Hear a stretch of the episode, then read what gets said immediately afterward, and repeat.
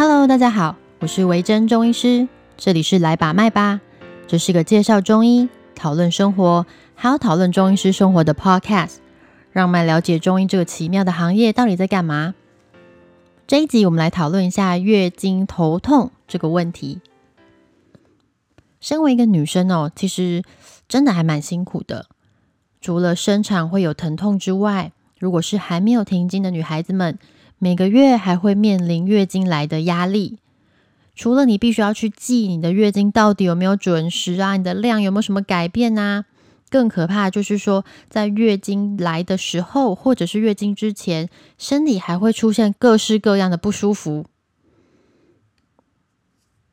在讨论这些不舒服之前，我们先来说一下那个经前症候群。之前很久以前的某一集，我现在有点忘记集数。呃，我们有讨论过金钱症候群这个东西。我之后呃，那个找到它到底是哪一集，我会放在下面那个资讯栏里面。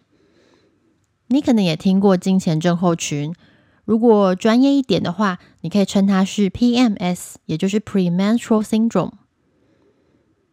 当女生在月经快要来的时候，出现了一些疲倦、头痛、水肿、胀气、便秘、长痘痘、胸部胀、下腹胀。甚至口味改变、食欲增加、情绪起伏很大，这些状况当然不一定要全部的症状同时出现。只要是你平常没有出现，但是在月经之前出现了我刚刚口述的那些其中几个，这些就有可能是因为经前症用群所造成的。根据调查，大概每四个女生就会有三个在月经前会有一些症状。这样算一算，其实比例还蛮惊人的哦。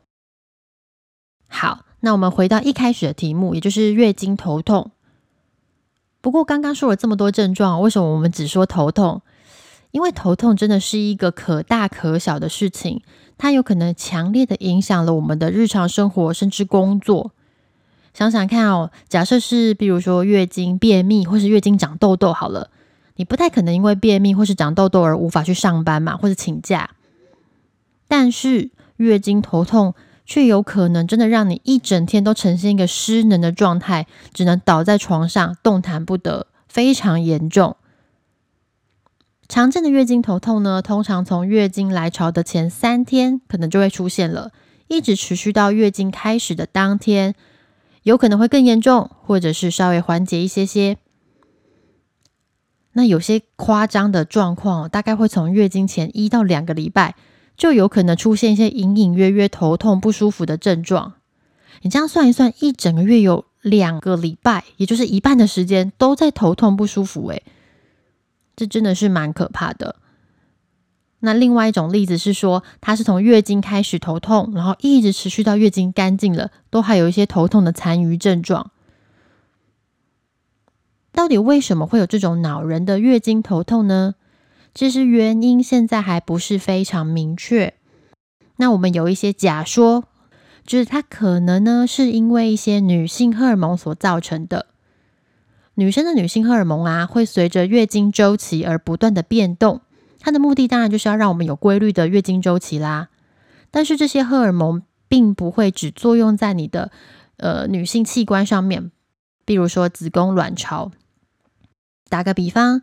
如果在水瓶中哦滴入了一滴墨水，其实是没有办法让墨水停留在同一个地方，它最终一定会因为水的扩散现象，然后平均分散到整个瓶身嘛。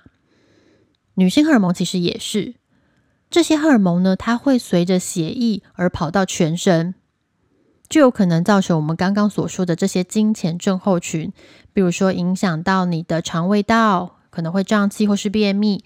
那影响到皮肤，可能就会长痘痘等等。所以喽，金钱症候群可能是因为这个原因所造成的。听起来它真的是一把双面刃哦，就是我们真的很需要这个东西，但是它又可能会带来一些讨厌的副作用，真的很烦。那以中医观点来看，月经头痛是怎么一回事呢？其实，月经头痛这个题目在古代中医的书籍里面真的还蛮少看到了。我查了很多文献啊、课本啊。在早期都没有提到这个东西。我查到了一个最最早出现的文献，应该是《张氏医通》，这是一本清朝的书，诶，大概是一六九九年左右，也就是康熙皇帝那个年代，所以其实离我们已经比较靠近了。哦，当然我的研究总有疏漏地方，如果各位。嗯，同道或者是学弟妹，你们找到了一些文献更早的，欢迎来打脸我，就留言给我吧。我真的很想要知道还有没有更早的文献哦。因为目前翻到的书看起来，过去女生比较常面临的，大概就是一些乱经或者是月经少、经痛等等状况，头痛的比较少见。好，回到反正就是张氏遗童，从清朝开始，那。呃，根据现在的研究看起来呀，金钱重候群的族群其实也以外国人居多，亚洲人的比例算是比较少的。所以这样子推测起来，这是我自己个人的推测，会不会是在西方的饮食习惯或是作息流入中国之后，流入亚洲之后，然后反而造成了金钱症候群比例开始增加呢？不过目前还没有什么证据来佐证啦，希望可以有更明确的研究来判断这件事情。张氏一通里面呢，认为经行时的头痛可能是因为身体的痰湿所造成的。前一集我们有讨论过痰湿这个东西，中医会认为啊，只要是身体多余的、不需要的东西，像是前一集说的是脂肪啊，它留在身体里面，我们就会称它是痰湿。现代的中医呢，去评论月经头痛这个现象，多半是倾向于可能是血虚或是肝火。血虚的问题比较常发生在月经之后头痛的人，那我们可能会觉得是经血流完之后造成身体的一些状况改变所导致的头痛。那肝火呢，通常都是身体还会出现一些火气很大的症状。例如说是口渴啊、便秘啊、口臭啊，或是身体很燥热啊，这种呈现出来的形象，好像是身体里面有一把火在烧的感觉，这就是我们说的火气。大部分的中医目前都会觉得可能是这两个东西造成的，所以在处理方面，我们也会从这两个部分去着手。如果是非药物治疗的部分呢，其实跟养生的概念差不多，舒压、睡眠、均衡饮食跟运动。这些其实都会对于你的金钱头痛有缓解的效果。不过中医调理并不是只有针对头痛而已啊，通常我们会去把你身体的整体状态去调整。当然，平常的保养其实是最重要的。那在保养之后，如果你还是有些疼痛的状况，我也遇过很多患者会跟我说，他就忍耐，他痛的时候就忍耐不吃药，然后就是休息，靠意志力去把疼痛压下来。其实大家并不需要这么辛苦哦。我会建议你，如果有症状出现的时候，你可以去找你信任的西医或是中医都 OK。适时的使用药物来解决你的不舒服，其实是重要的。你不需要去真的硬撑。看医生的好处是说，当然除了我们前面所说的你某些体质或是荷尔蒙的改变所造成的头痛之外，我们也不可以忘记，有些状况其实是危机的，是你真的身体出了一些问题。某些器官上面有了变化所造成的，那这个部分呢是没有办法靠自己感觉去发现。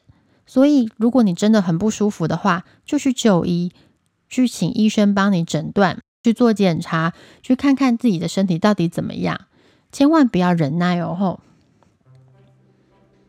好啦，呃，我又两个礼拜没有录 Podcast，就偷懒了。这次完全没有任何理由，纯粹就是在偷懒。然后我最近也试着跟别人合作拍了一些未教的影片，这才发现我一开始选择做 podcast 果然是正确的选择。就是我根本就是一个颜面神经会没有办法连接上我大脑的人诶，表情会超僵硬，然后身体也会超僵硬的。呃，总之视觉化这件事情对我来说真的压力好大哦啊，所以对最近挑战了这件事情，然后嗯。其他工作的部分大概就是跟平常差不多。中医这个工作其实真的是还蛮有趣的，无时无刻你都会感觉到自己在进步，然后可以帮助到的人越来越多、越来越广。过去你曾可能在很菜的那个阶段没有办法治疗的患者，或是疾病类型，到后面的时候你就会越来越有经验，觉得有点呃掌握度会比较高，所以。我觉得这就是一个不断进步的过程。其实任何职业都是啦，在你不断的练习、不断的读书，然后去修炼自己之后，都一定可以做得比当初更好。当然，中间会有超多挫折啊，或者是想说“天哪，我这个废物”，这是一定会有的。但是就是持续的前进吧，大家一定可以做到更好。最后又来了一个超级励志的总结。其实我这一集昨天就录了，我昨天就想说啊，今天我昨今天是礼拜五，我昨天礼拜四晚上就想说，明天天气预报下雨，应该上班的时候会很闲，我就可以来剪音档。结果我并没有，并没有的意思是说，录好之后，我今天去上班的时候，中间抽空打开来，发现我的音档居然不见了。然后在我发现这个噩耗之后，病人就开始蜂拥而入，所以后来我也没有时间剪。好，反正就这样。所以我们今天又重新录了一次，至少有比昨天顺。我想我明天剪的时候一定会速度比较快。